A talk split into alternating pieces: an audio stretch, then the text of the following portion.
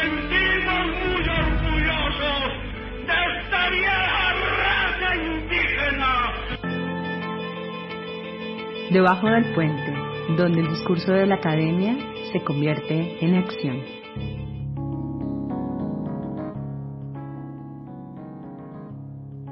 Buenas tardes a todos y todas. Hoy, nuevamente, debajo del puente, una iniciativa del Grupo de Trabajo Violencias, Políticas de Seguridad y Resistencias del Consejo Latinoamericano de Ciencias Sociales, CLACSO.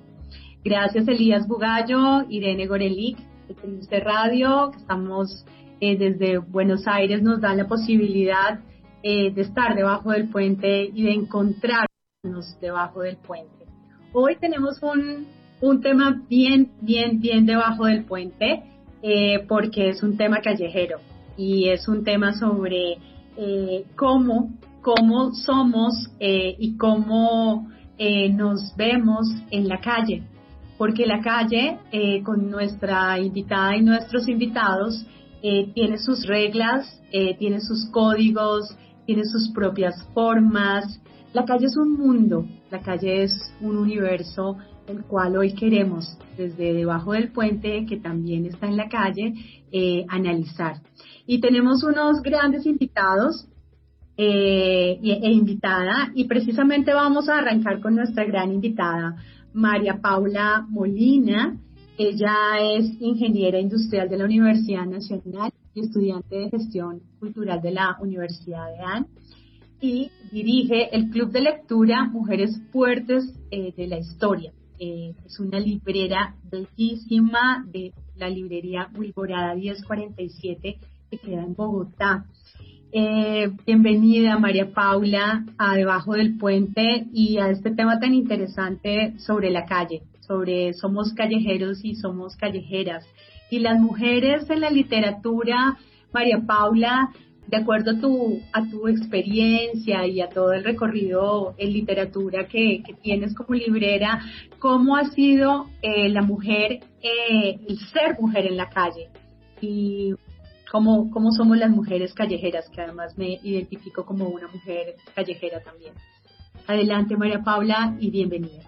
Gracias Carolina, pues muchas gracias por la invitación a, este programa. Y bueno, ¿qué es ser una mujer en la calle? Yo diría que a través de la literatura empezaríamos por esa mujer que no podía estar en la calle, esa que le temía a todo y todo de puertas para afuera era un misterio y se fue transformando en un miedo, en un miedo colectivo gigantesco y le tememos a la noche, a la calle eh, de noche y a lo que eh, pueda traer esa oscuridad pero lo que tú, lo que tú decías sobre esa mujer eh, que ya se tomó la calle también, también es algo de lo que se empieza a hablar en la literatura, de una mujer que ya se ha tomado la calle de día, de noche, sin temerle, que ha agarrado ese miedo por el cuello y, y pues ha transformado su historia. Eh, podría poner un ejemplo de un lado, eh, las mujeres que pues eh, tenían siempre su historia dentro de casa, esas novelas acartonadas que siempre nos pintaron en donde las mujeres no podían salir ni mostrar un tobillo. Y del otro lado podría imaginar una autora como Virginia de Penn, que se tomó desde muy joven el, la calle y ella hacía autostop sin temerla nada y conoció eh, muchísimas personas y conoció el mundo, pues bueno, su mundo parisino, eh, así. Y ahora pues desde mi, mi perspectiva aquí como, pues, como mujer bogotana, tomarse las calles en Bogotá es algo así como lo que, lo que narraba de Penn. Eh, tomarse las calles es eh, eliminar ese miedo, salir, eh, recorrerlas, eh, grafitearlas, porque esa es otra, otra, otro factor muy importante. También las mujeres hemos sabido eh, expresarnos a través del arte y salir a las calles a través del arte sin importar sin importar qué pase, y más bien pues al, completamente convencidas de que lo que queremos es cambiar la historia y que se cuente la historia de nosotras en las calles. Pondría un ejemplo muy colombiano, eh, una artista que ya se ha vuelto conocida pues por su activismo social, Adriana Lucía, que se tomó las calles cantando y ha movido mucha, a mucha gente a través de, los ritmos tradicionales de Colombia, ritmos como el porro. Y esas son formas de, salir al mundo y pues de que las mujeres nos tomemos la calle sin, sin sentir miedo. Eh, gracias, María Paula. Y bueno, Andrés, Andrés Saavedra, eh, que también nos habla desde Bogotá. La calle tiene sus reglas. Eh, Andrés es uno de los fundadores y creadores del proyecto Breaking Borders. Eh, es una oportunidad que cambia la problemática de educación que afecta en un 100% a nuestro país. Andrés, la calle tiene reglas y si esas reglas también, eh, hablando lo que está con María Paula, eh, esas reglas también aplican para las mujeres. ¿Cómo son esas reglas en la calle, Andrés? Hola, buenas tardes a todos. Muchas gracias por la invitación.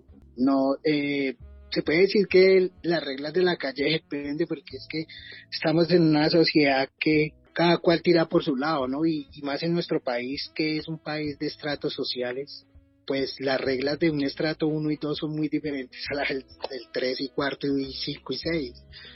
Pero las reglas de la calle de mi territorio son, son muy fuertes en, en el sentido de lo que era antes el territorio, porque ser tú una persona eh, criada con valores y principios que, que no tienen nada que ver con eso, sino que la misma vida le hace creer a uno que eso es bueno.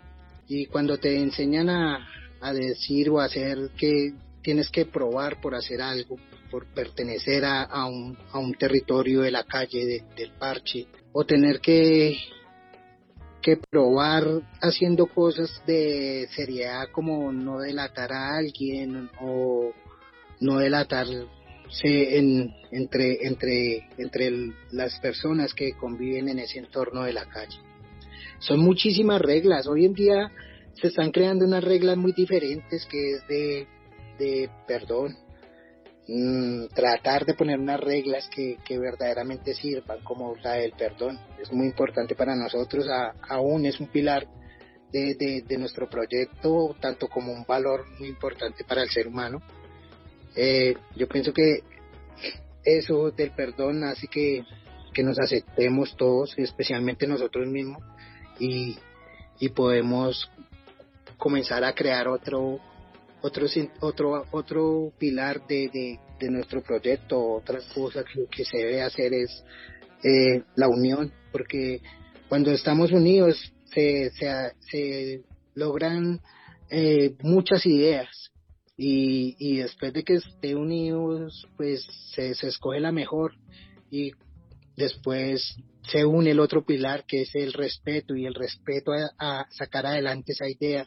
La otra es la educación que nosotros la, la definimos muy fácil como contagiar algo bueno y, y eso es lo que estamos haciendo en la calle. Hoy en día se crea otra nueva cultura, otra nueva forma de, de, enseñanza para, para las nuevas generaciones, porque si no acabamos esa, esa, esa cultura que nos crearon a nosotros, nunca vamos a cambiar la problemática.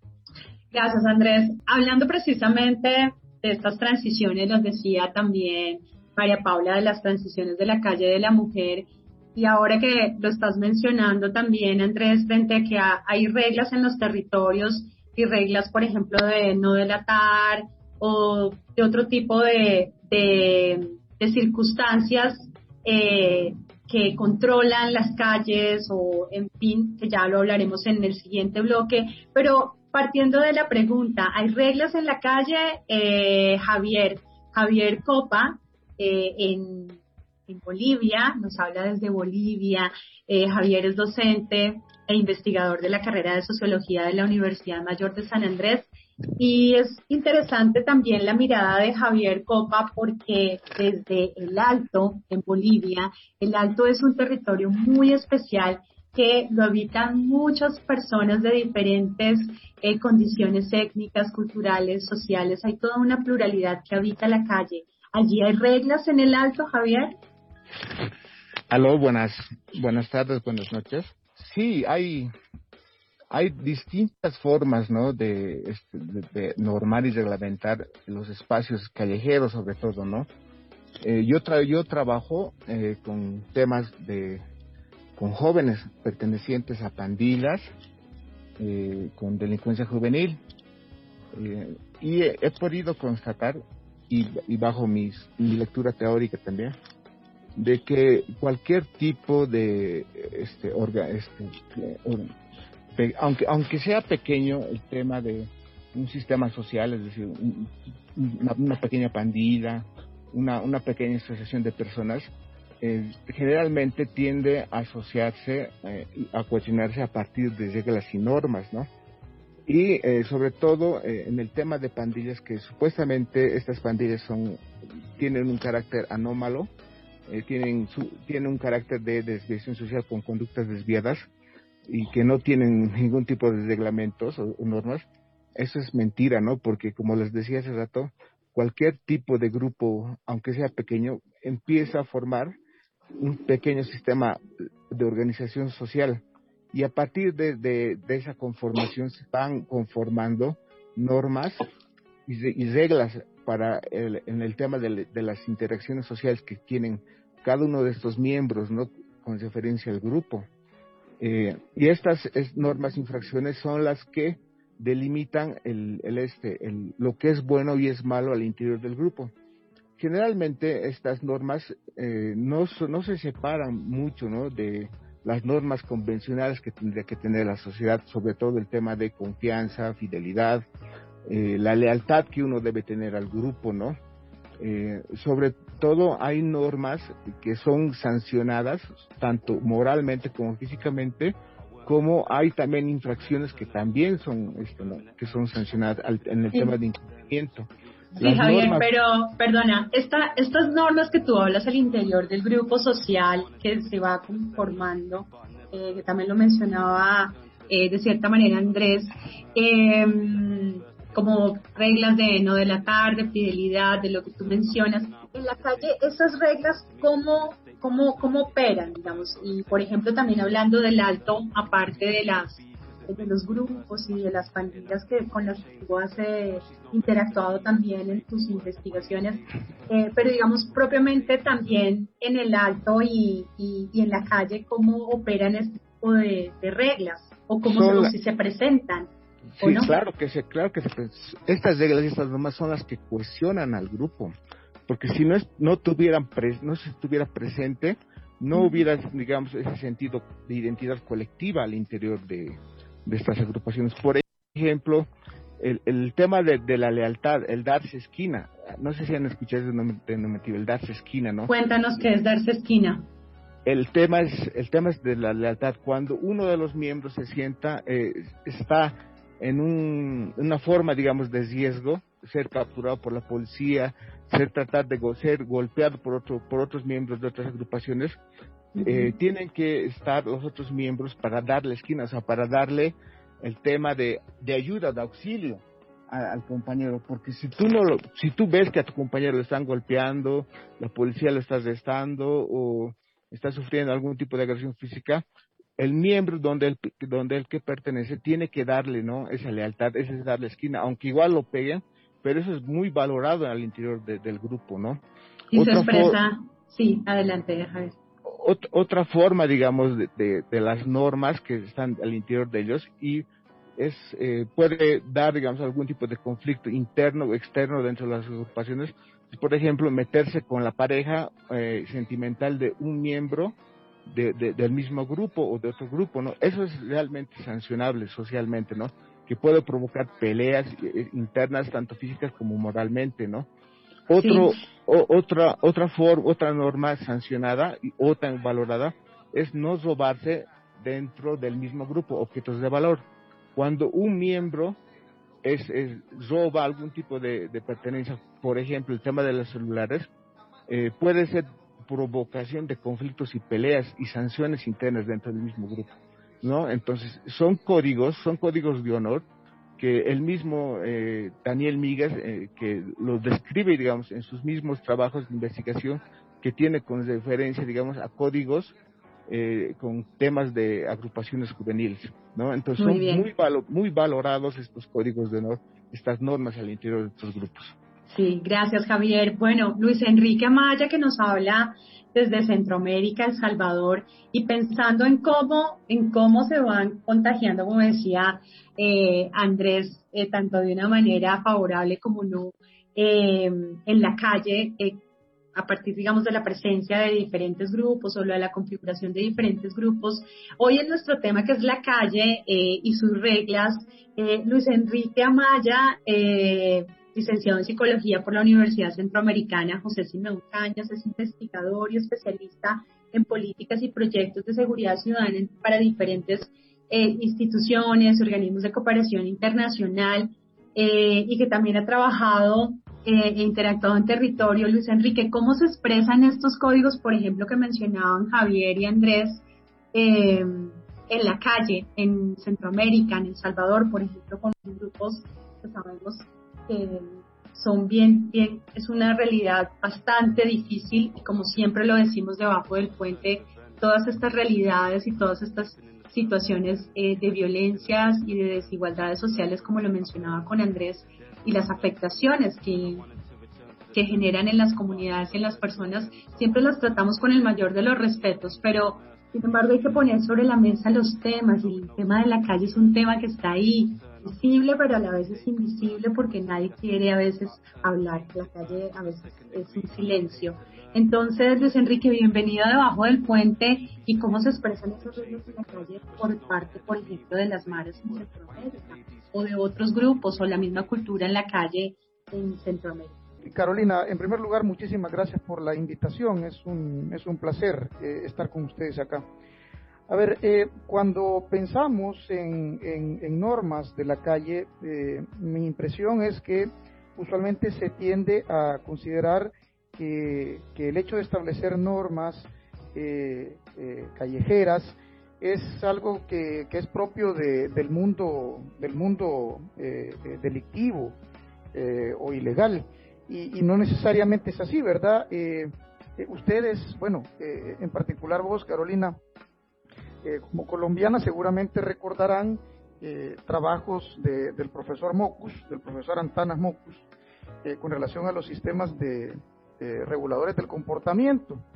se refería, y lo han hecho otros, el desarrollo moral de Kohlberg, en fin, se suele identificar que la cultura o las normas o los hábitos o las costumbres son una fuente de información sobre lo que se entiende buen comportamiento y esto es eh, general a todas las a todos los sectores, a todos los grupos. Entonces, hay de por sí un creo yo un ejercicio permanente de establecimiento de normas de buen comportamiento en, en distintos, en todos los sectores de la sociedad. Ahora, si se trata de hablar de, de, grupos como las maras, por supuesto que también establecen sus propias normas. Eh, en mi opinión, esto en clave de poder, ¿verdad? Eh, como suele decirse, eh, con respecto al poder, nunca hay vacíos de poder. Cuando se genera un vacío, inmediatamente alguien lo ocupa. Entonces, em, hay comunidades, hay sectores, hay poblaciones en, El Salvador, pero también en otros países como por ejemplo los que conforman el Triángulo Norte de Centroamérica, esto incluye a Guatemala y a Honduras, eh, hay amplios sectores en los cuales las pandillas establecen las normas de convivencia eh, y esto muestra su poder. Eh, en consecuencia, una de las preguntas que nosotros nos hacemos al hablar de normas sociales, de reglas de la calle, es ¿quién, las, quién las establece, con qué propósitos y además cómo las impone o cómo las hace cumplir. Son preguntas que son importantes de formular y responder para saber eh, a, qué clase de normas nos estamos refiriendo. Algunas pueden ser aceptadas y otras no, algunas pueden ser positivas y otras no, etcétera. Pero te pongo algunos ejemplos de normas que establecen las pandillas en algunas de nuestras comunidades. Dos ejemplos concretos. En, los trabajos que hemos realizado hemos documentado eh, cómo, por ejemplo, hay normas con respecto a la movilidad dentro de las comunidades las, las reglas de movilidad están muy claras y solo para el que no vive en ellas son reglas o confusas o incomprensibles. Para quien vive en estas comunidades, eh, esas reglas están claras, no están escritas obviamente, pero están claras y se entienden. Se sabe, por ejemplo, a qué comunidades o a qué sectores se puede ingresar y a cuáles no, dependiendo del lugar en el que se viva. Es decir, mis eh, opciones de movilidad están definidas en buena medida por el lugar en el que yo vivo. Em, y, a partir de ahí, el lugar en el que vivo me determina o me marca en buena medida eh, a dónde puedo acceder y a dónde no. Eh, si quiero acceder a ciertos lugares, por ejemplo, en ocasiones me conviene llevar mi documento de identidad donde aparece la dirección en la que yo vivo y en otros lugares no conviene hacerlo. Eh, hay normas claras con respecto a, dónde y a cómo movilizarse dependiendo del lugar en el que yo vivo. O, por ejemplo, un, un, segundo caso que puede ilustrar esto es em, ciertas normas, voy a decir, o códigos de vestimenta. ¿verdad? Eh, códigos de vestimenta. Eh, por ejemplo, hay lugares en los cuales hay ciertas marcas de zapatos que, que, cualquier residente no puede utilizar. Son marcas de zapatos que solamente pueden utilizar miembros de pandillas. Eh, y ellos se encargan de, de prohibir que, que, no, que no lo utilice cualquier persona, estas marcas de zapatos, ¿no? Eh, lo que hemos encontrado es que esta es una es una cuestión que a, miembros de pandillas le facilita identificar a, digamos, a aliados y a enemigos. Estas son expresiones eh, físicas visibles que permiten identificar rápidamente quién es un aliado y quién no lo es. Y, en este sentido es conveniente que, no se confunda esto, lo cual, repito, eh, conduce a que se prohíba el uso de estos zapatos, por poner un ejemplo, a miembros que no son de pandillas. Son normas que las pandillas imponen y que hacen cumplir con mucha claridad y quien no las cumple se atiene a consecuencias muy claras. Además, el régimen de consecuencias también está claro y cómo va incrementándose desde llamadas de atención hasta golpes y posiblemente la muerte. O sea, eh, hay un régimen eh, progresivo de consecuencias que también se conoce. Sí, y es precisamente lo que queremos hoy en Debajo del Puente. Bueno, el tiempo en la radio es corto, pero la idea es que podamos hacer alguna aproximación y ponerle lupa en ciertas características, por ejemplo, en este caso eh, de hoy, la calle. La calle tiene diferentes matices, como lo decías Luis, eh, quién impone las normas o lo que decía María Paula, la mujer cómo vive la calle. Entonces, la idea es que miremos estas dos caras de la moneda eh, de la calle, ¿no? La calle como potencialidad, pero la calle también como esos, ese régimen de, silenciamiento eh, de comunidades precisamente sobre quién impone eh, la norma en la calle. Pero también hay procesos constructivos también en, la calle y el barrio y la esquina y la cuadra. Eh, y bueno, por eso nos vamos eh, ya eh, a nuestra canción de siempre en Debajo del Puente. Nos vamos con La Perla, la Perla de Calle 13. Y como dice Residente y Rubén Blades, el que se meta con mi barrio me cae mal, pero en este caso la idea es que debajo del puente también estemos en los barrios y no para caernos mal, sino para avanzar y para vivir la calle como se debiera vivir de manera libre y auténtica. Gracias Elías, vamos con la perla. Y sobre todo en el alto, Javier, para ver si pasamos el filtro. Esto va dedicado a todos los barrios de Puerto Rico, Trujillo, dedicado al barrio de La Perla. Ocho, dile a Johanna que me haga un arroz con habichuela bien duro. Hey, un saludito a Josian, lo cogemos bajando. ¿Y tú? ¿Qué están mirando? Yo tengo actitud desde los cinco años. Mi mai me la creó con tapaboca y regaño. Desde chiquito canito con el pelo castaño. Soy la oveja negra de todo el rebaño. Y fui creciendo poquito a poco. Brincando de techo en techo, tumbando coco. Y aunque casi me mato y casi me cocoto. Nunca me vieron llorando ni botando moco. Siempre perfumado y bien peinadito. Pa' buscarme una novia con un apellido bonito. Larita, mi primer beso de amor. Se casó la bruja, lluvia con sol. Allá abajo en el hueco, en el boquete, nacen flores por ramilletes, casitas de colores con la ventana abierta, vecina de la playa, puerta con puerta, aquí yo tengo de todo, no me falta nada, tengo la noche que me sirve de sábana. Tengo los mejores paisajes del cielo, tengo una neverita repleta de cerveza con hielo, con sabor a piragua Gente bonita rodeada por agua. Los difuntos pintados en la pared con aerosol. Y los que quedan jugando basquetbol. Un par de gringos que me dañan el paisaje. Vienen tirando fotos desde el aterrizaje. La policía que se tira sin pena rompiendo mi casa para cobrar la quincena. Aquí nació mi maya hasta mi bisabuela está en mi barrio. Yo soy libre como Mandela. Cuidado con la vieja escuela que no te coja, que te va a meter con chancleta y palos de escoba. Así que no te me ponga majadero, porque yo vengo con apetito de obrero a comerme a cualquiera que venga a robarme lo mío. Yo soy el Napoleón del caserío.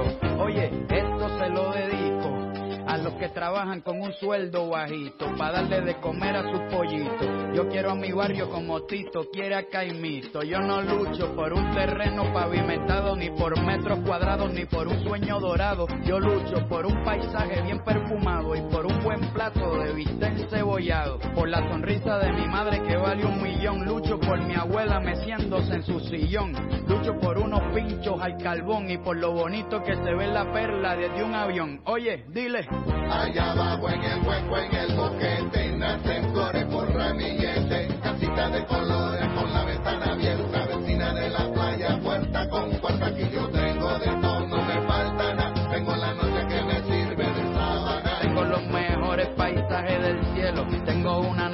repleta de cerveza con hielo. Esa risa en la perla, la escucho en el chorrillo y de Tepito hasta el Callao y donde sea que hayan chiquillos que en barrio con madres que vivieron iguales razones y al final se murieron sin tener vacaciones. Como decía mi abuela, así fue la baraja en casa del pobre, hasta que feto trabaja. Por eso el barrio eterno, también universal y el que se mete con mi barrio, me cae mal. La noche me sirve de sábana. Veo las luces de la perla desde Panamá. La noche me sirve de sábana. Brillando en clave morse y me invitan para allá. La noche me sirve de Un camino hecho de estrellas, semáforo la luna. La noche me sirve de sábana. Salí a las siete y media y voy llegando a la una. La noche me sirve de sábana.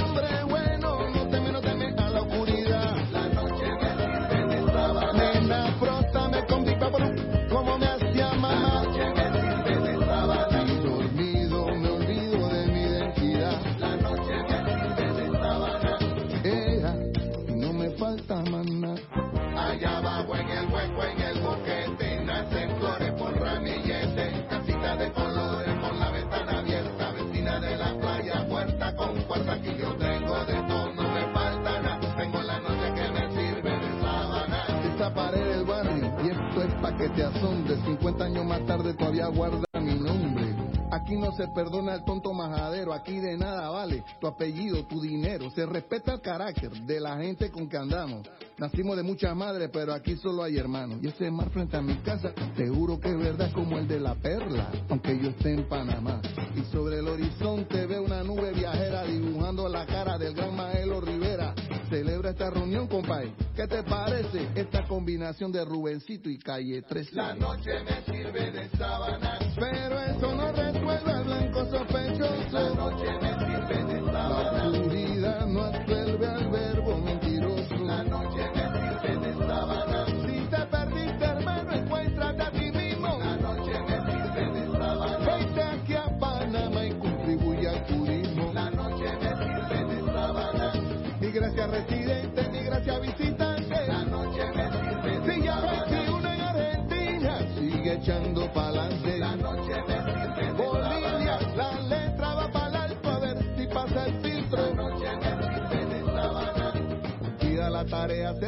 el ministro.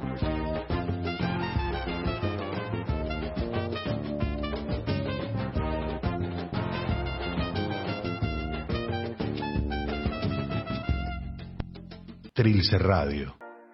¿Quién dice que en el siglo XXI la lectura pasó de moda? Nadie. Y nosotros tampoco. Por eso, Hasta Trilce también publica y edita. Ediciones Hasta Trilce te invita a conocer sus tres colecciones, con más de 10 títulos y a sus autores y autoras nuevas y reconocidas. Libros de teatro, ensayo, filosofía, poesía y narrativa contemporánea. Sumergite en un catálogo de sentidos alternativos que disputan los que hacen a nuestro tiempo y lugar, para crear un mundo donde quepan todos los nuestros. Conseguí todos los libros en Hasta Trilce o a través de la web en www.edicionesht.com.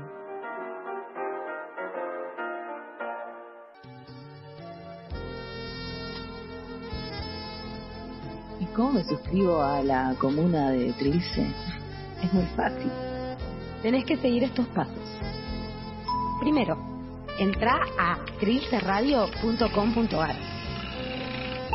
Segundo, cliquea sobre la pestaña Trilce Comuna. Tercero, elegí la opción que más se ajuste a tu presupuesto. Mm, ¿Y para qué quiero esto? Ya lo vas a ver.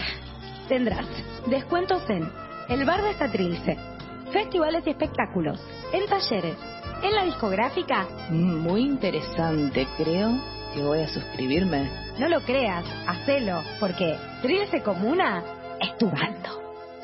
Y mi bando también. Nos cabe todo.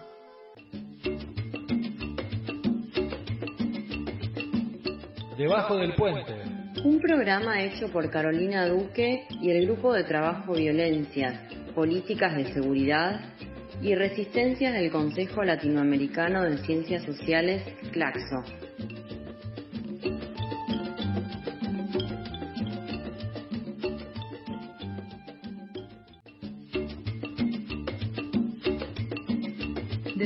Debajo del puente las voces que no son escuchadas, historias y experiencias que cruzan el continente latinoamericano en búsqueda de la superación de la violencia y la desigualdad social.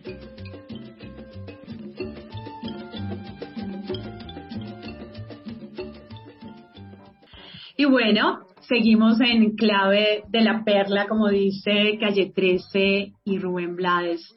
Eh, vamos a hablar sobre el barrio también, o sea, la calle, la cuadra, el barrio, mete con mi barrio, ese, espacio que vamos construyendo a diario y sobre todo los que hemos estado eh, en la calle y desde chiquitos eh, eh, cruzando el barrio y, e interactuando en el barrio, algo que siempre me, me cautivó cuando estuve en Bolivia fue el Alto, porque el Alto es una suma de barrios, de calles, de cuadras, eh, mágico por la pluralidad, como lo mencionábamos, que habitan, que habita el Alto. Javier, eh, ¿cómo es el Alto? Cuéntenos, cuéntanos, eh, y para que les cuentes a nuestros oyentes y nuestras oyentes cómo es el Alto, cómo es la magia del Alto, cómo son, cómo son los barrios en el Alto, Javier. Ah, el Alto, la ciudad del Alto es eh, es una es la segunda ciudad más más poblada de Bolivia después de Santa Cruz de la Sierra. Está desplazando eh, poblacionalmente y económicamente a la ciudad de La Paz. Eh, seguramente eh, creo que este, la mayoría la mayoría de ustedes cuando escucha Bolivia hace referencia solamente a La Paz o a Santa Cruz, pero también existen otras ciudades como la ciudad del Alto, ¿no? Que como les dije es, es la ciudad más joven de Bolivia, eh, fue creada en 1985, ¿no? Eh, como les digo es la segunda población más grande de, de acá de Bolivia. La configuración social del Alto es, es una población de un 80% migrante, migrante aymara, migrante indígena, ¿no? Eh, y a partir de, de esos aspectos sociales, culturales de la cultura aymara, se van configurando eh, varios, eh, varios barrios, varias zonas. Por ejemplo, hay barrios exclusivamente de mineros, mineros de Bocamina, hay barrios exclusivamente de un sec- sectores de provincia, Pacajes, Humasuyos, Mancocapac, ¿no? Que van poblando esto- estos, est- estos nuevos territorios, pero también van trasladando sus aspectos culturales, ¿no? Es decir, sus formas de organización, sus formas de trabajo, de educación. Un aspecto importante de esto, por ejemplo, es la- el, el AINI. El AINI en Aymara significa el, trabajo este, comunal, es decir, de que en, un vecindario puede haber, digamos, algún tipo de dificultad, por ejemplo, de cavar para el alcantarillado, entonces se trabaja en AINI, ¿no? En trabajo comunitario para poder cavar zanjas, ¿no? Para que exista el alcantarillado como tal, ¿no? Entonces, esas son, digamos, algunas de las características. Eh, generalmente la economía es una economía informal. El 80% de la población depende del trabajo diario que tenga, ¿no? Es decir, eh, en, este, en comida, en compra y venta de ropa usada, ropa americana, Eh, también en el Alto se encuentra la feria, una de las ferias más grandes de Latinoamérica, ¿no? Que es la, la, la feria del 16 de julio, ¿no? Que realmente cubre eh, casi unas cuatro zonas, ¿no? Entonces grandes, donde puedes encontrar, como se dice, desde una aguja hasta un autochuto, ¿no? O sea, es, realmente es muy grande, ¿no? Entonces, como los vuelos ciudad de Alto depende de la economía que va generando los pobladores en su diario vivir. Eh, también es catalogada como uno de los, una, uno de las, eh, una de las ciudades más pobres de Bolivia, ¿no? Por ser recién emergente, por tener este tipo de migración, ¿no? Eh, han debido escuchar también de que el Alto también decide mucho el tema político en Bolivia, ¿no? Porque aquí eh, es el tema de que eh, el Alto es muy, la, población es muy guerrera por esa condición indígena y mara que se tiene, ¿no? Que nosotros en el Alto se, se puede decir que el 2003 y el año 2019 se decidió quién y cómo, qué tipo de gobierno uno decide, ¿no? Por esa, por esa gama multicultural que se tiene acá en la ciudad. Entonces, muy guerrera, también es, catalogada como muy conflictiva porque cuando no se está a favor de una política tanto municipal como gubernamental, y en, han debido escuchar esto, que los bolivianos tendemos a, bloquear caminos, a bloquear carreteras, por la misma sangre combativa que se tiene, ¿no? Entonces, eh, la ciudad del Alto es realmente, eh, vivir acá es, es otro tipo de estilo de vida que se tiene en Bolivia, ¿no? Porque eh, también nos catalogan como salvajes, nos catalogan como realmente muy conflictivos, ¿no? Pero realmente somos una, una ciudad muy pujante, muy trabajadora, que se empieza a trabajar desde las 5 de la mañana y no hasta, hasta, hasta muchas largas horas de la noche. Eh, también podemos destacar, por ejemplo, el tema de la mujer de pollera, ¿no? La mujer aymara que realmente es una... la cholita. sí, la cholita es se la conoce como Chola, que es una mujer muy valerosa, eh, muy combativa, que puede criar y quiere criar a sus hijos y trabajar a la misma vez, sin depender tanto del, del, varón. Realmente es una mujer muy, muy, muy valerosa, ¿no? La mujer aymara. Digamos, eso digamos a grandes rasgos de lo que es la ciudad del Alto. Sí, Javier, eh, a mí me impresionó del Alto que a veces se reúnen en ciertos espacios públicos a discutir sobre política las personas, digamos, como nosotros, comunes y corrientes, ¿cómo se llaman esos, esos mitines o esos grupos que se juntan ahí en los, en los espacios de la calle a discutir de política y creo que llevan como unos pastines, en fin? Eh, sí, son personas que se dedican eh, a, este, ¿no? a vender fanzines, a vender folletos que lo sacan del, del internet con un contenido muy político, ¿no? Como les decía, la ciudad de Alto eh, aparte de la economía informal, somos una ciudad muy politizada, que estamos a diario en, el tema eh, político, eh, qué es lo que pasa en el municipio, qué es lo que pasa en la gobernación, qué es lo que pasa, digamos, con, el gobierno central, el, el, que era el gobierno de Evo Morales, ahora también con el tema de la, de la, del gobierno transitorio de, de Áñez y ahora con el presidente actual, ¿no? Con Luis Arce. Entonces, estas personas eh, se dedican a bajar fanzines con información política. Ahí también eh, informan, digamos, aspectos globales de lo, que pasa en Afganistán, lo que pasa en Estados Unidos, de lo que pasa en Venezuela, ¿no? Entonces, estas personas, al bajar estos fanzines, van leyendo esto y un modo de que se aglomere la gente, van eh, socializando, compartiendo la información que ellos tienen y van mencionando, digamos, las críticas tanto al gobierno, a la gobernación, eh, a, aspectos de la globalización, ¿no? Entonces, muchas personas se van conglomerando en estos grupos, en estos pequeños grupos, para escuchar lo que, lo que dice, ¿no? El, vendedor de sus fanzines y empiezan a opinar, ¿no? De lo que eh, ha ocurrido, ocurre dentro del gobierno, van dando también sus críticas y después, digamos, de una media hora de, de charla, de tertulia, el, el, vendedor empieza a ofrecer los fanzines a 8 o 10 bolivianos, ¿no? Para que es una, una estrategia también de sobrevivencia que tiene él, ¿no? El informar, el bajar fanzines, pero también eh, la venta de, de, estos, ¿no? Para que tener algún tipo de sustento económico, ¿no? Y ese es considerado, como decía, una especie de economía informal, ¿no? Que realmente el alteño es, es bien vivaz, ¿no? O sea, puede vender hasta una piedra, puede vender cualquier cosa, pero son estrategias de sobrevivir, ¿no? Al ser, digamos, una, una economía, estar basada en una economía muy informal.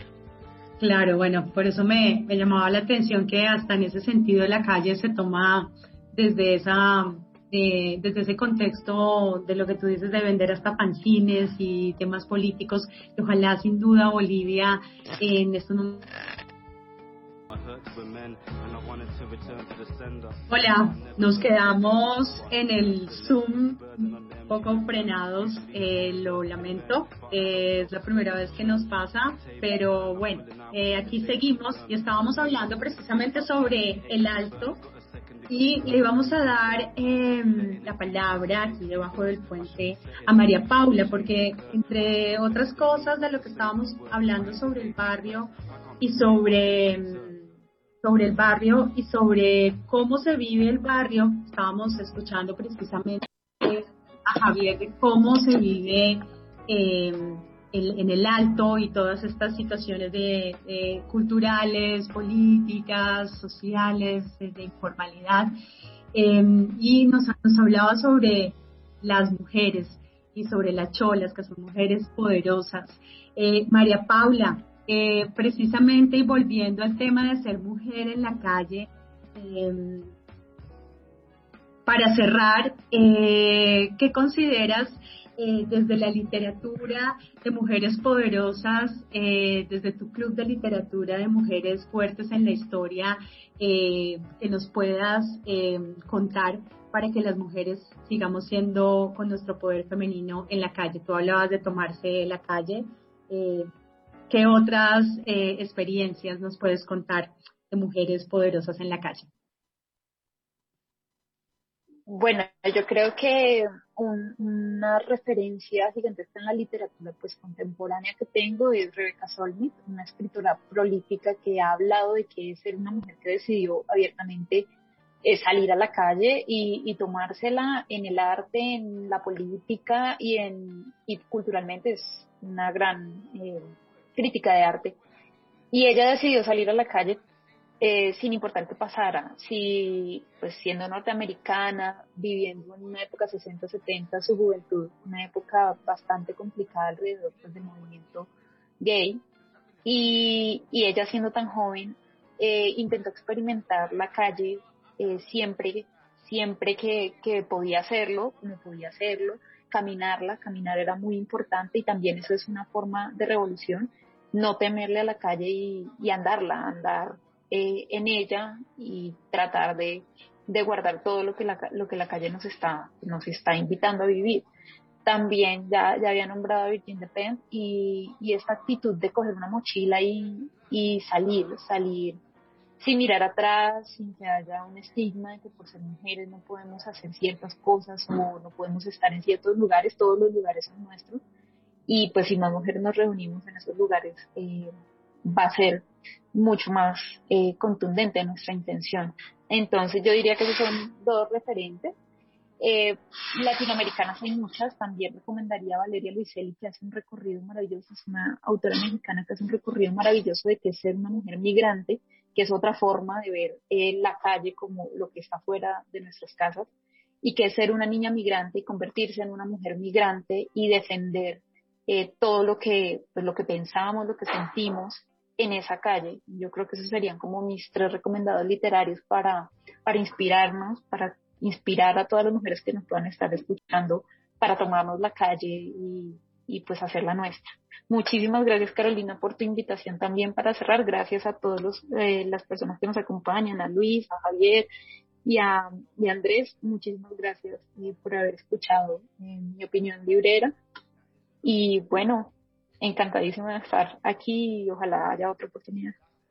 Gracias, María Paula. Pues la verdad es que tenerte como librera en el programa para mí es un honor y también desde tu club de literatura de mujeres fuertes, eh, aquí nos has estado escuchando y de verdad pido excusas nuevamente por la interrupción, pero en el momento en que saquemos en formato podcast, el programa va a estar eh, mejor eh, tenemos a Dana Perazo desde Argentina que también tiene una librería y que nos ha estado escuchando, así que de pronto daremos algún programa sobre mujeres de las librerías, de la literatura y mujeres libreras maravillosas como tú, María Paula.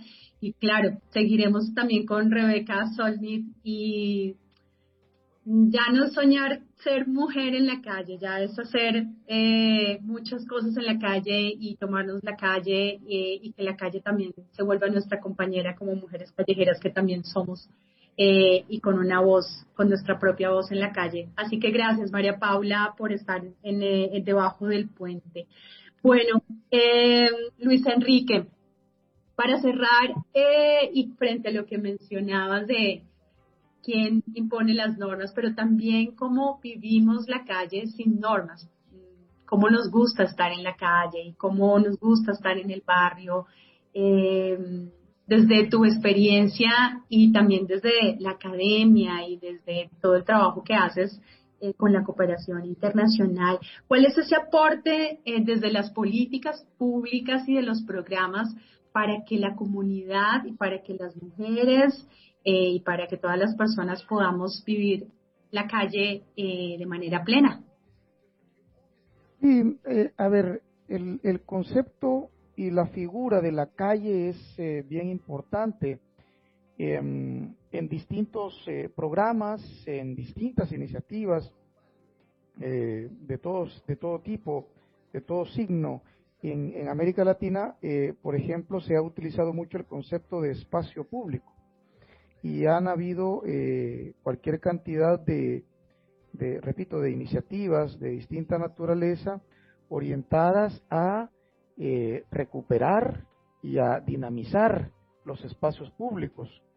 Porque claro, la calle tiene, eh, o el espacio público tiene esta virtud que es por su naturaleza un espacio de encuentro, un espacio propicio para la diversidad el espacio público, a diferencia del espacio privado, es un espacio en donde confluyen personas de distintos, eh, de distintos niveles, de distintos estratos, de distintas eh, eh, ideologías o mentalidades, de distintos estilos, voy a decir incluso. Es decir, personas de, de, todo tipo em, nos convocamos, nos reunimos en el espacio público. Eh, por ello, la naturaleza eh, y las virtudes del espacio público son eh, muy importantes de, explotar, de dinamizar, de utilizar. repito, es ahí donde en mejor forma se expresa la diversidad de las sociedades y la posibilidad que tienen las sociedades para convivir entre sí, entre todos sus, integrantes. Eh, claro, el espacio público, como, como ya decía, además de ser recuperado, eh, eh, debiese ser dinamizado, es decir, dispuesto con una serie de condiciones, actividades que, fomenten su uso. Y, un uso, una vez más, volviendo al, volviendo al, al tema del programa, un uso que debiera tener ciertas normas, normas de convivencia, eh, eh, impuestas de una manera legítima, aplicadas de una manera razonable y legal y cumplidas por todos de, de manera incluso eh, eh, voluntaria, sin necesidad de que haya, sin necesidad de que haya una imposición externa, digamos, de estas normas. entonces, claro, el espacio público, y repito, la calle en general tiene esa virtud de ser un espacio de encuentro, un espacio de diversidad que con, un adecuado eh, eh, modo de, ser utilizado, permite unas posibilidades de fortalecer eh, los lazos de convivencia, el tejido y el capital social que no tiene ningún otro espacio. Es decir, esa virtud, esa cualidad, esa característica, ese valor del espacio público no lo tiene en ningún otro espacio y no lo puede sustituir nada. Gracias, Luis Enrique. De verdad es siempre bienvenido a Debajo del Puente. Eh, y bueno, esperemos que la calle, entendida como esa dimensión de poder eh, vivir y estar, eh, pueda, podamos avanzar. Bueno, ahorita hablando en pandemia es difícil hablar de la calle, pero sin duda habrá un momento en que esto pasará. históricamente lo sabemos, porque también la vida, siempre todo en la vida es transitorio hasta nuestro paso por acá. Eh, entonces, para prepararnos precisamente para la calle y, en estas reflexiones sobre la calle y sus reglas, eh, Andrés, eh, tú que has estado en estos tránsitos de la calle y que ahora con los breaking borders en, en, el centro de Bogotá, ¿cómo consideras en estos momentos y bueno, tanto en la pandemia, me gustaría que nos contaras un poco sobre eh, la pandemia, cómo ha afectado la, calle, uno, y dos, eh, cómo poder avanzar más con los breaking borders, que nos cuentes ya para cerrar qué son los breaking borders, cómo nacieron los breaking borders y cómo podemos apoyar eh, a los breaking borders, que es apoyar la calle y que es apoyar ese cambio de normas, de códigos, eh, ya no es delatar, sino poder eh, abrir la voz eh, para avanzar y como tú decías y como te he escuchado Andrés, por las nuevas generaciones sin violencia y que la delincuencia no sea la única opción en la calle. Adelante Andrés. Bueno, sí, Carolina, sí. Es, esto es muy importante para nosotros, lo de la calle, lo, porque en la calle nace y crece un proyecto de transformación social, el mejor de Bogotá, porque es donde nace también la problemática. Entonces, ahí se da uno de cuenta que en la calle es donde se contagia todo, donde podemos hacer una unión, donde podemos exponer ideas que verdaderamente nos sirvan a todos. La calle es para eso. Lo que dice la pandemia, mire, la pandemia desune al ser humano, a nosotros nos unió, la calle fue nuestro hogar, nuestro sitio de, encuentro, de mirar cómo nos podíamos ayudar y apoyar en lo que necesitábamos, obviamente pues cumpliendo un poco las normas de bioseguridad que se que estar con tapabocas y todas esas cosas. Pero la calle es, es el sitio de encuentro para el ser humano, para, para compartir lo que es uno verdaderamente. Y de ahí pues eso, tratar de, de que la calle sea el, sitio de, contagiar algo bien bonito y, es lo que pasa con el proyecto Breaking Borders. La calle nos enseñó a nosotros, yo soy nacido y criado en el barrio Egipto de Bogotá, de Bogotá, Colombia. Que es mi barrio también. es el primer barrio de Bogotá, pero eh, en la fundación pues lo dejaron como de segundo, en la localidad Candelaria. Soy nacido y criado en este territorio, orgullosamente descendiente de, campesinos, los primeros campesinos que poblaron estas tierras cuando la colonización y cuando la fundación de, Bogotá. Vengo de esa descendencia todavía de esos primeros campesinos, entonces muy orgulloso de eso. El territorio, la calle me enseñó cosas muy feas, me hizo volver una persona mala, una persona eh, sicario, de todo lo peor que puede haber en eso, pero para mí en ese tiempo era lo más cool que podía pasar en mi vida, era mi profesión, era lo que luchaba por, por, por serlo, entonces la calle me contagió de todas esas cosas feas, ¿sí? Y para mí aún era lindo, era bonito porque era la única opción. Ahora la calle nos da la oportunidad de reivindicarnos, la calle nos da la oportunidad de contagiar algo mejor o de lo que de pronto quisimos que nos contagiaran a nosotros. Qué rico que a mí a la edad de 12 años, cuando me pegaron los dos primeros disparos, eh, los líderes estuvieran más bien buscando patrocinios para crear oportunidad de educación como lo hacemos nosotros en las universidades que, que nos rodean nuestro territorio.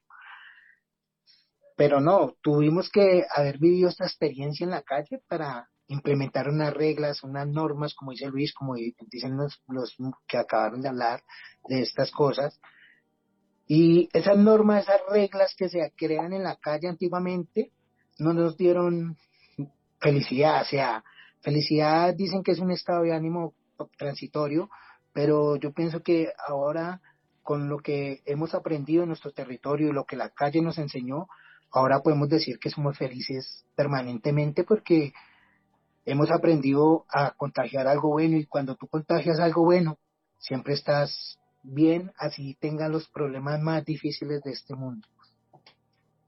Sí, Andrés, ¿cómo fue ese tránsito de cuando tú dices en ese momento que tuviste esta vida en la calle que no te hacía feliz, sin duda, eh, y con todos estos niveles de violencia, ¿cómo fue ese tránsito hacia esta nueva vida eh, en la calle como con los breaking borders? ¿Nos quieres contar?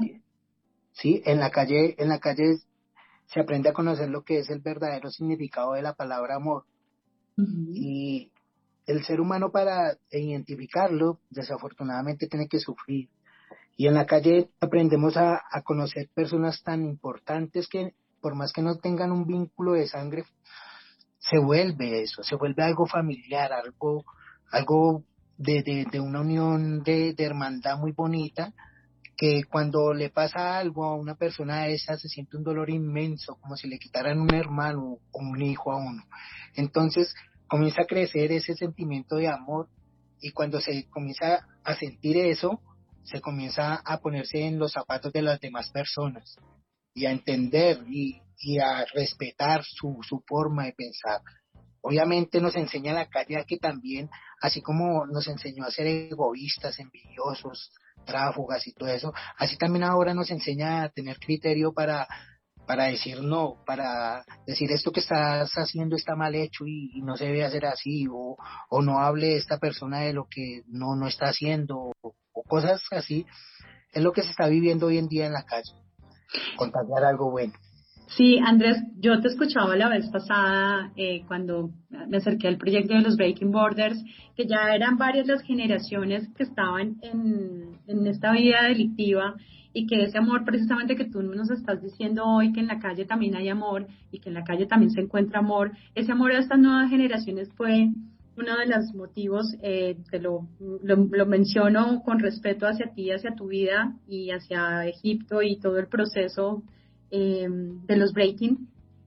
Pero ese fue el amor a estas nuevas generaciones para que no se continuara en, en esta vida eh, delictiva y de la violencia, ¿verdad? ¿Nos puedes eh, contar acerca de ello? Estas nuevas generaciones ya están con otra mirada, ¿no? Sí, es que es muy triste cuando creces en un ambiente donde los 12 años tú ya eres como una persona adulta. Y cuando te mueres a esa entonces comienza a nacer algo en el corazón de uno tan triste que cuando ve los hijos de, de sus amigos, de, de la gente con la que uno convive en el territorio, uno dice, mierda, pero es que nadie hace nada. En los medios de comunicación hablan del miedo del delincuente, el que roba, el que atraca, pero nunca sale alguien a decir, venga, ¿cómo le buscamos la solución a esta problemática? Solo le echan y le echan más candela. Parece que fuera el diario vivir de, de, de, de ganar dinero esas personas solo hablando de eso y no creando la solución. Ese sentimiento de que nace en uno de, de amor por, por eso que se sufre, por todo eso, ver estas nuevas generaciones, yo ya he visto la, pasar la tercera, uh -huh. y, y, ver estos niños y crecer ahora los bebés que vienen en camino y, y saber que, que sí se puede cambiar eso, eh, personalmente cambiando uno mismo, ¿no? Porque pues uh -huh. se tiene que perdonar primero uno mismo, tiene que uno respetarse uno mismo, tiene que aceptarse uno mismo y tiene que comenzar a contagiar algo bueno uno mismo, que es educar. Y eso es lo que estamos haciendo. Si yo doy ese ejemplo, esto se contagia. Y, y, y qué más bonito, porque siempre somos un referente para, para algún menor de edad. Siempre cualquier persona es un, un, como un superhéroe un o ejemplo, algo. Sí. Un ejemplo para un niño. Y qué bonito ser un ejemplo bonito para ese niño, para que ese niño contagie a otro niño y sea una cadena de cosas bonitas que podemos hacer. Y eso lo hacemos desde la calle es, es el, el sitio de, de, no sé, de, de, contagiar a, todo el ser humano, porque no es solo a los niños. Hablas mucho de las chicas, de las mujeres. Las mujeres que más quieren de calle, si es que ustedes lo único que le falta es que se empoderen de eso que son, de, del sexo fuerte, de la humanidad, de lo más hermoso que tiene la existencia del, del planeta.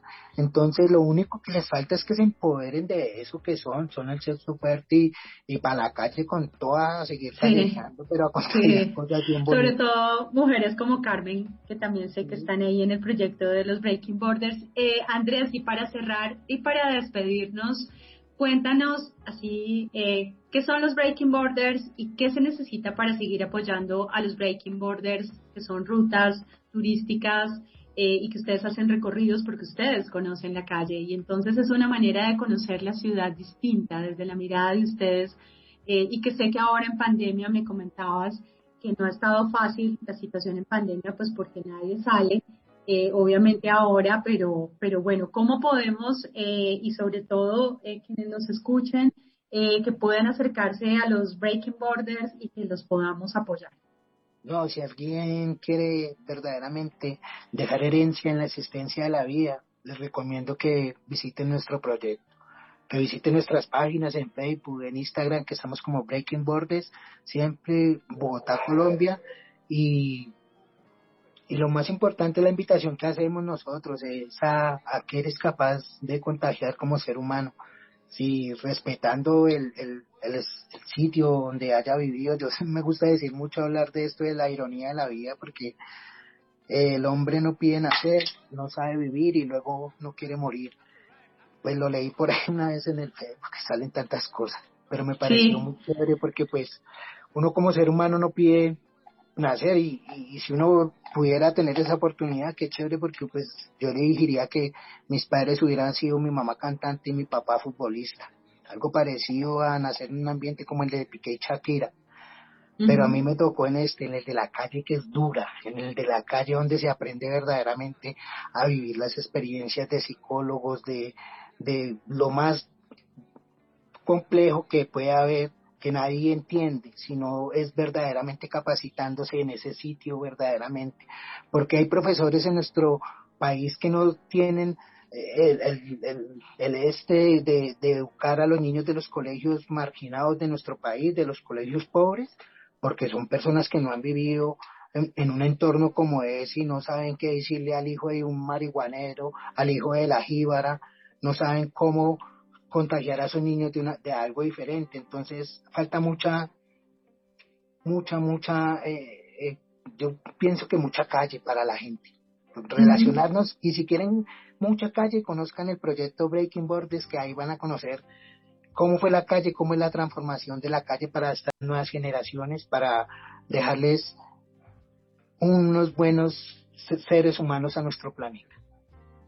Muchísimas gracias Andrés por estar debajo del puente y porque así como la calle eh, es difícil eh, y me solidarizo contigo y con el proyecto de Breaking Borders, porque también soy de la calle y como decimos acá en Colombia, es tener calle, eh, quién tiene calle y cuánta calle, pero bueno, eh, la idea es que todos podamos sensibilizarnos y podamos llegar a la calle en el momento que ya además estemos sin, esta pandemia, eh, poder volver a la calle y también pensar que la calle no es ese lugar como pasa también con debajo del puente, que muchas veces debajo del puente uno no se asoma, porque debajo del puente está lo que se estigmatiza, lo que se discrimina, lo violento, y lo mismo pasa con la calle.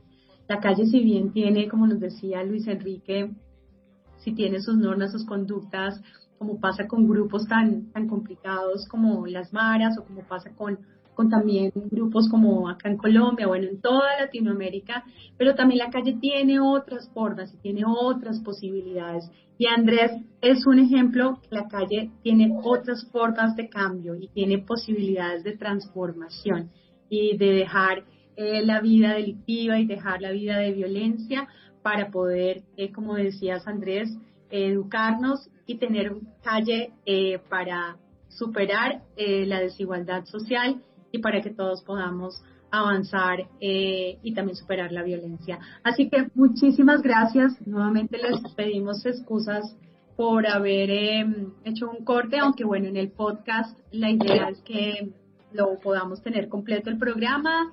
va a estar en Spotify y nos vemos la próxima semana debajo del puente una iniciativa del Grupo de Trabajo Violencias, Políticas de Seguridad y Resistencia del Consejo Latinoamericano de Ciencias Sociales. Soy Carolina Duque, soy de la calle y nos vamos eh, con nuestra canción final, Pescosada, El Salvador. Así que muchas gracias, Elías, muchas gracias, Irene Gorelic, de Trilce Radio. Hasta pronto, hasta el próximo miércoles, debajo del puente.